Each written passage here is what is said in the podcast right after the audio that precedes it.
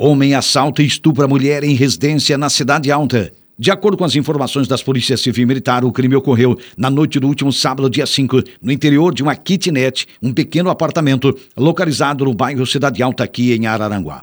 Por volta de 22 horas, a vítima, uma mulher de 43 anos, foi surpreendida pela ação rápida de um criminoso.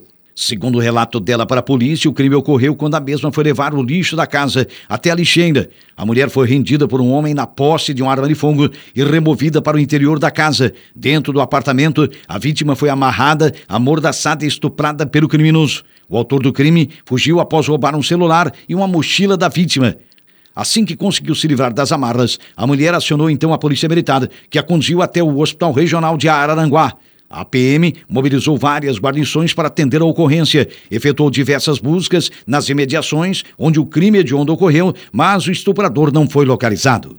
A vítima foi submetida a exame de abuso sexual por técnicos do Instituto Médico Legal aqui de Araranguá, mas o resultado do exame não foi divulgado por aquele órgão. Policiais da Divisão de Investigação Criminal de Araranguá irão investigar o crime e tentar identificar o autor. Líder de facção criminosa que agia em Sombrio é preso em Caxias do Sul. A Polícia Civil de Sombrio prendeu na tarde da última sexta-feira, dia 4, o chefe de uma facção criminosa denominada PGC, os Bala na Cara, que atuava nos municípios de Sombrio e Balneário Gaivota. O suspeito, que é do Rio Grande do Sul, foi localizado em Caxias do Sul e removido para Sombrio, onde chefiou por um período o tráfico de drogas. De acordo com o delegado Luiz Otávio Poman, da Delegacia de Polícia de Sombrio, as investigações confirmaram o envolvimento dele em crimes de homicídio e sequestro. O homicídio ocorreu em um restaurante no bairro São Luís e o sequestro e tentativa de homicídio teve como vítima uma jovem no bairro Retiro da União, ambos no município de Sombrio.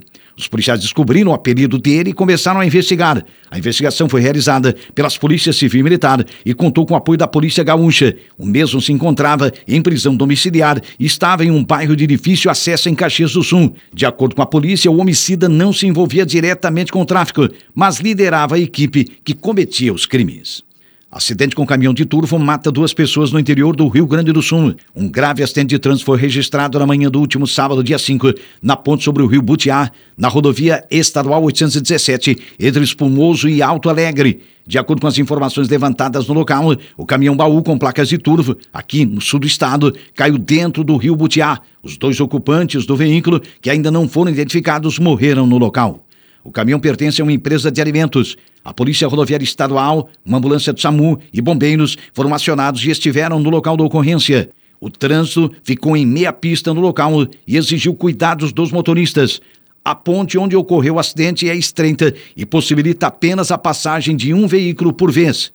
Inúmeros acidentes, segundo a imprensa da região, já foram registrados no local, porém a grande maioria deles envolve veículos pequenos e apenas com danos materiais. As autoridades da região buscam há anos verbas para tentar duplicar a ponte, visto o grande número de veículos que passam diariamente pelas imediações. Homem armado com faca tenta agredir policiais militares em Balneário Rincão.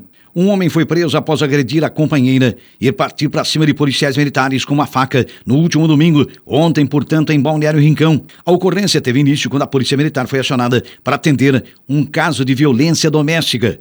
Chegando no local, uma residência no centro do Rincão, os policiais conversaram com o suposto autor das agressões, que, segundo a guarnição, estava visivelmente embriagado. Após alguns minutos no local, o filho do homem chegou e contou aos policiais que o pai tem sofrido de problemas psicológicos e que se agravam quando ele ingere bebida alcoólica. Enquanto a guarnição buscava atender os fatos, o homem entrou na residência e voltou com uma faca, partindo para cima dos policiais. O autor foi contido com spray de pimenta e imobilizado. Logo na sequência, a vítima das agressões chegou no local. A mulher contou que havia sido agredida pelo homem com socos, tapas e tentativa de enforcamento. Diante dos fatos, a polícia militar conduziu o autor do crime até a delegacia de Criciúma. Caminhão tomba e veículo pega fogo na rodovia Via Rápida em Sara. Um acidente de trânsito envolvendo um automóvel e um caminhão deixou o trânsito lento na tarde do último sábado na Via Rápida, na altura da cidade de Sara.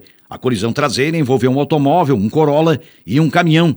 Com o impacto da batida, o caminhão tombou no canteiro central e o veículo pegou fogo às margens da rodovia.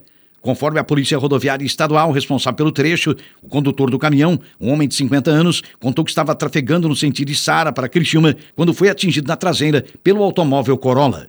O condutor do automóvel, um jovem de 24 anos, teve ferimentos. Ele foi socorrido por populares com sinais de queimaduras nas pernas e alguns ferimentos. O veículo pegou fogo e as chamas se alastraram por algumas vegetações da via.